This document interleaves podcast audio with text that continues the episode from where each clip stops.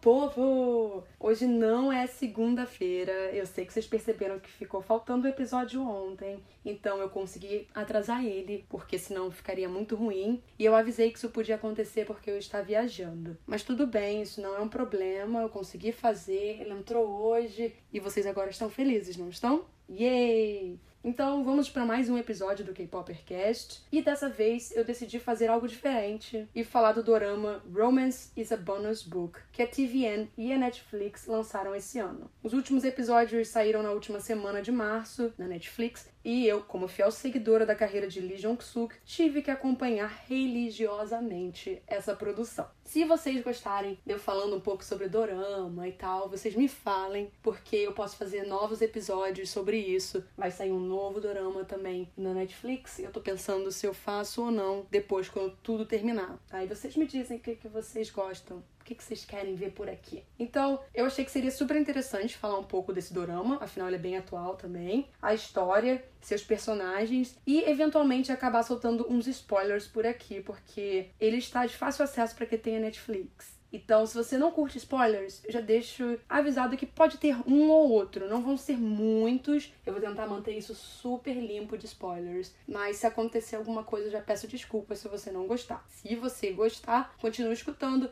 Se você não gostar, então é melhor pausar o episódio por aqui. O Romance is a Bonus Book é um dorama de 16 episódios de uma hora cada um, uma coisa bem normal nas produções coreanas. Primeiro eu vou falar a sinopse da Netflix. Um talentoso escritor, que é o mais jovem editor-chefe da história da editora onde trabalha, se vê envolvido na vida de uma antiga copywriter desesperada por um emprego. Agora, se eu usaria essa sinopse para falar desse dorama, não. Eu acho que eu resumiria esse dorama com: Dani busca um emprego depois de ser abandonada pelo marido e volta a balançar o coração de seu antigo amigo Cha Eun-woo, o mais jovem editor-chefe da editora onde ele trabalha. Porque o que acontece? Apesar dos dois serem protagonistas, a Dani tem o papel principal nessa história toda. E além disso, o da Netflix parece que os dois não se conhecem. Os dois são amigos, os dois se conhecem há anos. Então, eu acho que podia ter sido melhor aquela sinopse. O que eu gosto nesse drama é a forma como tudo é abordado de uma forma natural, mostrando que o mundo não é um mar de rosas, que existem muitas barreiras querendo limitar as pessoas, mas nem por isso a produção tem um vilão ou um antagonista.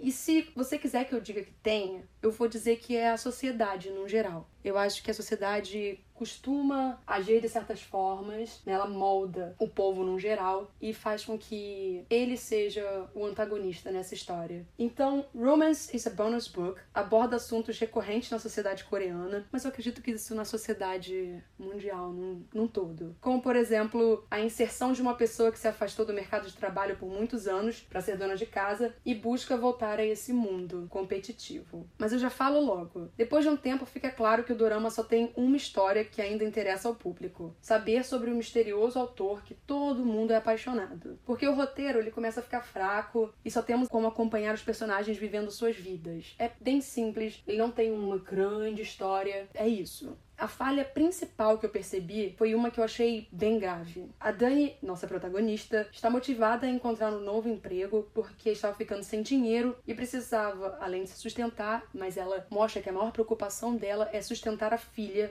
em sua escola, dar uma boa vida para ela, e ela claramente estuda num instituto bem caro. A menina aparece uma vez só e temos a Dani conversando com ela no máximo umas três vezes no começo e depois ela nunca mais é citada. Sim, parece que de repente esqueceram que ela tinha uma filha e que isso era importante para a vida dela. A parte do ex-marido também é solucionada rapidamente assim que o Eun-woo entra na história e fala que o cara precisa fazer um depósito. Depois ele também nunca mais aparece ou vira tópico de conversa.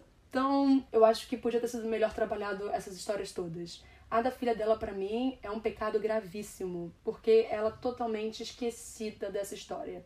Então, deixa eu falar um pouco sobre os nossos protagonistas, o pessoal em primeiro plano. São quatro. Tem a Kang Dani, que é interpretada pela Lee Ne-young. Ela ficou nove anos afastada das telinhas e a última coisa que ela fez na TV foi The Fugitive, Plan B, em 2010 com o Rain. Tem também o Cha Eun-woo, que é o papel do Lee Jong-suk, e eu acho que vocês conhecem ele de doramas como School 2013, Doctor Stranger, Pinocchio, While You're Sleeping e muito mais. Já a Song Hye-rin é interpretada pela Jung Yoo-jin, que fez Murin School e também W ao lado do Jong Suk. Então, esse é o segundo trabalho que eles fazem juntos. Por último, aparece o Jin Seo-jun, interpretado pelo Lee Ha-jun, que esteve no filme de terror Mujian Haunted Asylum. O pessoal falou muito bem sobre esse filme. E também no dorama Something in the Rain.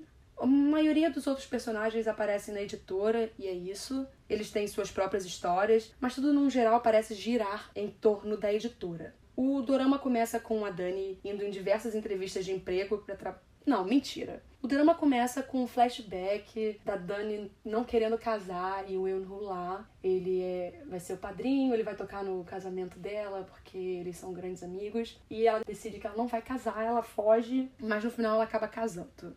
E os dois podiam ter ficado juntos naquele momento, só que isso não acontece. Então, voltando. De fato, assim, o dorama começa com a Dani indo em diversas entrevistas de emprego para trabalhar no marketing. Mas ninguém quer contratá-la porque ela ficou sete anos afastada e muita coisa mudou nesse meio. Apesar dela ter se formado em uma prestigiada universidade, as empresas sempre eliminam ela e as pessoas não são nem um pouco sutis ou gentis ao conversar com ela sobre o assunto. As pessoas abordam ela no banheiro, na própria no ambiente de entrevista e são grossos, são rudes, sabe? Eu entendo que existe essa competição, mas a forma como as pessoas falam é bem cruel. Ela sofre com isso, mas ela aguenta isso bem. Então a gente também descobre que ela tá morando em sua antiga casa, que tá interditada, sem nenhum móvel e caindo aos pedaços. Ela tem que entrar pulando o muro e um dia colocam tudo abaixo. Aí, para ganhar um dinheiro, ela trabalha como faxineira do seu melhor amigo, o Eunhu, sem que ele saiba a identidade da empregada. Então, ela aproveita para tomar banho, comer e fazer o que precisa na casa dele. E ele acha isso tudo muito suspeito. Ele acha que a que essa faxineira, né, a diarista, tá se aproveitando das coisas da casa dele e ele quer demitir. E ela fala: Não, que isso? Ela é uma boa profissional porque ela precisa daquele dinheiro. Então, sim, em momento algum ela contou a verdade pro melhor amigo sobre ter sido traída, abandonada pelo marido e não conseguir se recolocar no mercado de trabalho. Quando ele finalmente descobre isso, ela já destruiu todos os papéis que continham o nível de instrução dela, como diploma, certificados e afins, e cria um currículo apenas com o ensino médio completo para conseguir um emprego temporário, mas pelo menos para ela conseguir alguma coisa. Por coincidência, esse é um trabalho na editora que o Eunhun trabalha. Mas eu disse que temos outros dois protagonistas, certo? Bem, o Soju é um designer que faz capas de livro e conhece a Dani acidentalmente quando ela tá tendo um dos piores dias da vida dela. Ele foi super bacana, ajudou ela, e os dois meio que começam a sair como amigos, e você percebe que um romance poderia acontecer entre eles. A Herin é uma editora de livros que trabalha com erro e os dois antigamente tinham umas saídas casuais para fazer sexo. Acontece que, obviamente, isso é tudo subentendido, não aparece de verdade, e ela tem uma grande paixão por ele. Só que ele não sente isso por ela, não é recíproco. Então a história é basicamente o desenrolado romance entre a Dani e o Enru, ela conseguindo emprego, trabalhando, conseguindo manter sua vida, o mistério em torno de um escritor mega famoso e que desapareceu há muito tempo, e claro, também tem as sub-histórias que acontecem com os outros personagens. Sim, eu acho que é um bom dorama para quem quer ver algo e não passar ódio. Ele é leve, ele é simples, ele conta uma história boa de superação através da Dani, que podia ter abandonado tudo, mas nunca quis desistir e continua tentando e tentando porque ela vê que pode crescer sempre. Todas as vezes que alguém tenta derrubar ela, ela continua tendo forças. Então eu acho que isso é uma boa mensagem. E isso tudo sendo contado com a ajuda dos livros, porque eu posso não ter comentado nem mencionado isso antes, mas eles também são protagonistas nessa história toda. Então, é isso. Eu acho que eu não dei muitos spoilers, eu me contive bastante e expliquei o máximo que dava sem entregar o dorama inteiro para vocês. Então, se vocês assistirem, vocês comentam aqui. Se vocês assistiram, vocês também comentam. E se não assistiram, mas eu fiz vocês se interessarem, comenta também. Se você não quiser assistir, ninguém é obrigado a nada. Relaxa. Eu volto a pedir desculpas pelo atraso nesse episódio e eu volto sexta, tudo bem? Então fiquem bem, se cuidem e tchau!